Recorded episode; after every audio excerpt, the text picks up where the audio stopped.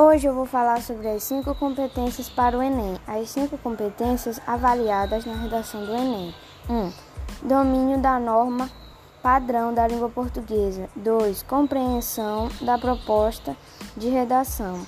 3. Seleção e organização das informações. 4. Demonstração de conhecimento da língua necessária para argumentação de texto.